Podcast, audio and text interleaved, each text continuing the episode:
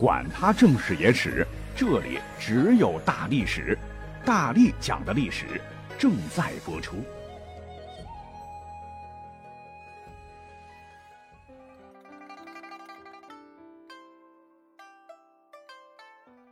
大家好，我是大力丸。月上柳梢头，人约黄昏后。正月十五元宵节，咱们放花灯、舞狮子、吃元宵。也祝愿各位所到之处皆良辰美景，其乐滔滔。那么元宵节在古代，它又称作上元节、小正月，是一个十分重要的传统节日。早在两千多年前的秦朝就有了。民间呢，对于元宵节还有一个非常神奇的传说，说武帝刘彻时啊，宫中有一位宫女，唤作元宵，身处深宫大内，怎能轻易外出啊？可是这个姑娘啊，思念父母，求之不得，终日以泪洗面。恰巧呢，被智圣东方朔看见，东方朔不忍心，就想帮助他，凭着三寸不烂之舌，忽悠汉武帝说：“陛下大事不好，臣略有神通，得知火神将奉玉帝之命，于正月十五火烧长安。”要想逃过此劫，那唯一的办法便是让元宵姑娘正月十五这一天做很多火神爱吃的汤圆儿，且全体臣民需张灯供奉之。祝融受了贿，一定很高兴，便不再为难人间。刘彻非常相信东方朔的话，竟然准奏了。元宵姑娘终于得以与家人团圆。而正月十五也就形成了象征团圆的元宵节，当天吃和和美美的元宵成为了民俗传统。这个故事听起来蛮精彩的，但是哈，说实话也只能当民间故事听听罢了。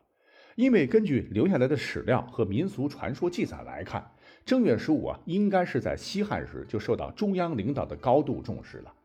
有说啊说啊，也是汉武帝刘彻他老人家当年规定。说，在一年中第一个月圆之夜的正月的上新夜，就是正月十五嘛，在甘泉宫隆重祭祀太一真神。哎，这个太一呢，乃是汉代国家祭祀的天地至高神，原为先秦时期代表宇宙元气与星宿的神奇，就相当于现在的玉皇大帝，西方的上帝阿弥陀佛。元呢，即第一首之意，而消即夜。哎，就这样，在汉武帝的加持之下，正月十五作为重大节日，逐渐的流行开来。请注意，这是靠谱的说法之一啊。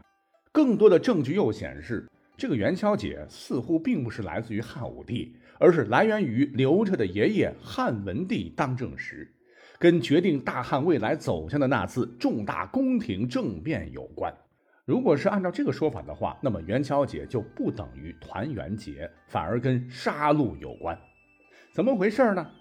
说是汉高祖刘邦去世之后，我国历史上第一位皇后，史上第一位女性掌权者吕雉执政。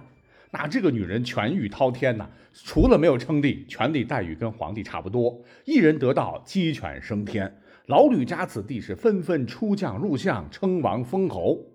吕后大封吕氏王，这一边呢，老刘家可就惨了，被杀的刘邦的儿子孙子一大批，刘邦的子孙们朝不保夕，在吕后的威权下瑟瑟发抖。吕雉还不满足，又强力任命自家的吕禄、吕产掌管都城南北的禁卫部队，吕产还为国相。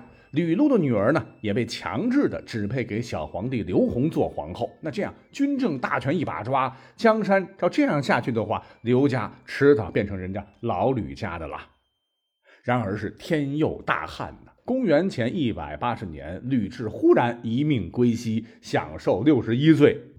而随着他的死亡，刘氏皇族集团与吕氏外戚集团的白热化斗争逐渐浮上台面。最终，刘邦很有远见的政治遗嘱安排发挥了巨大作用。他留下的老臣陈平、周勃等人，危急时刻一鼓作气，突然发动政变，夺取了吕家的军权，血腥诛杀吕氏诸王，拥立汉文帝即位。哎呀，汉宗室和各位元老们终于迎来了喜大普奔的日子，汉家江山安矣。那汉文帝意外登得帝位，也很高兴啊，就下诏定于每年正月十五这一天，家家户户可张灯结彩。哎，不光是为了庆祝团圆了，而是要庆祝平诸吕之乱，元宵节由此开始。但亲爱的小伙伴们，元宵节可挖的历史干货还不止这一点，你知道吗？元宵节它不光不等于团圆节。在古代呢，在一段时间还充当为大姑娘小伙子一年中最为光明正大的相亲节。说起来，这还得感谢东汉第二位好皇帝汉明帝刘庄，他是一位虔诚的佛教徒，为弘扬佛法，下令正月十五月圆之夜，在宫廷和寺院是燃灯表佛。要知道，以前古时候都实行宵禁制度，哈，大晚上黑灯瞎火。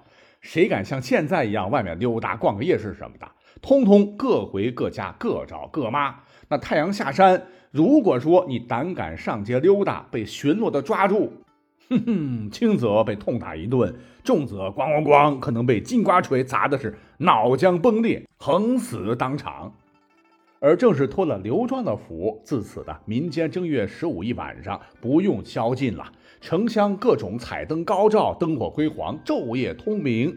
史书载，自是每年以为常焉。啊，甚至到了有唐一代，那唐朝国力强盛嘛，更是将元宵节办成了一场全民大狂欢。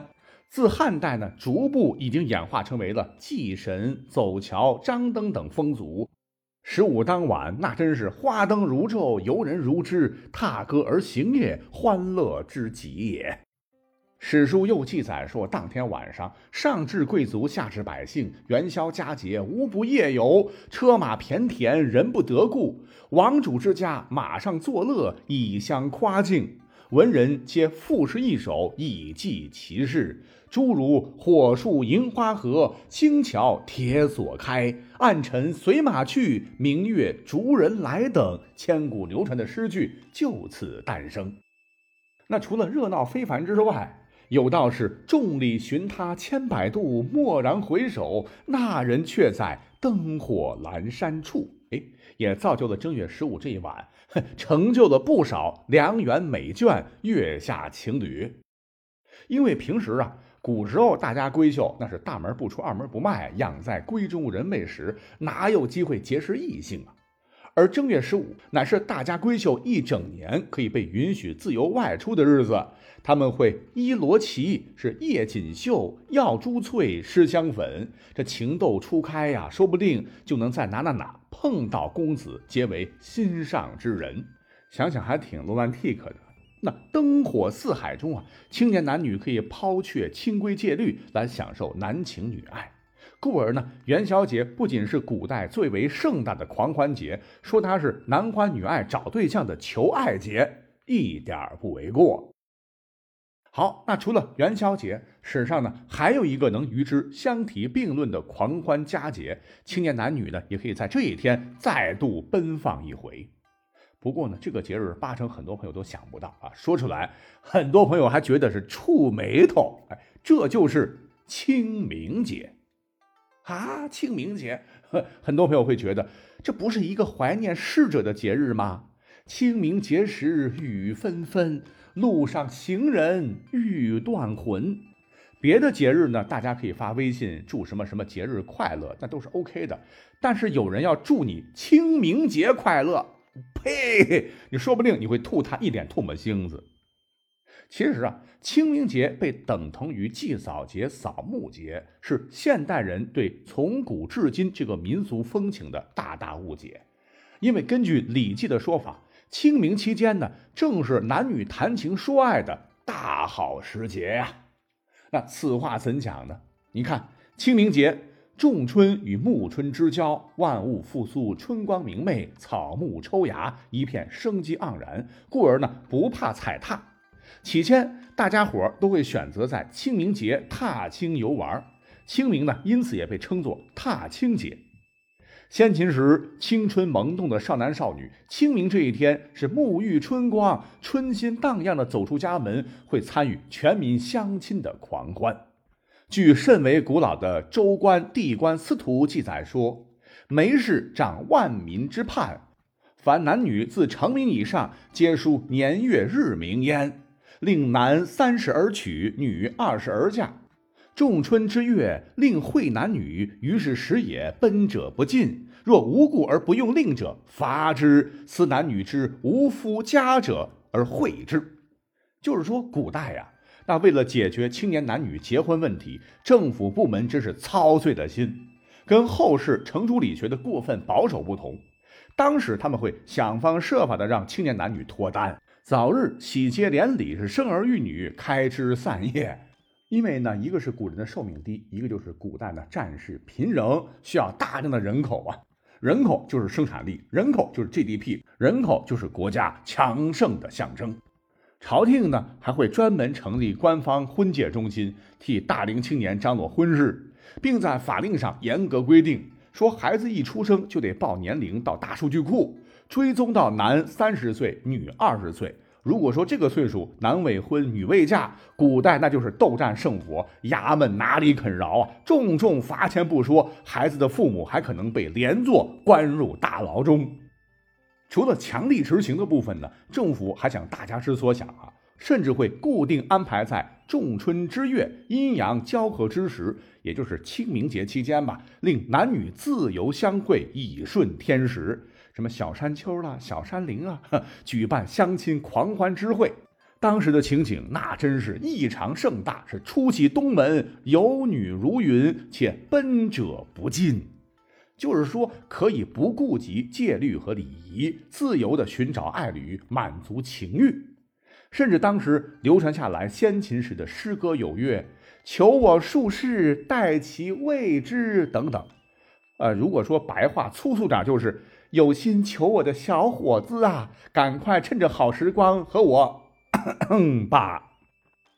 当然了哈，不光男情女爱那档子事儿了。清明节既然能够和元宵节并列为古代狂欢节庆，肯定也是多彩多姿的了。那踏青一边欣赏美不胜收的春色，大家呢还可以荡荡秋千、踢踢蹴鞠、拔拔河、赏花饮酒、吟诗作赋、曲水流觞、一醉方休，好不快哉呀！这正是蹴鞠屡过飞鸟上，秋千径出垂杨底。少年分日作遨游，不用清明兼上巳。您听听，清明节多么快乐，多么美好啊！所以，怎么不能够祝愿大家？清明节快乐呢！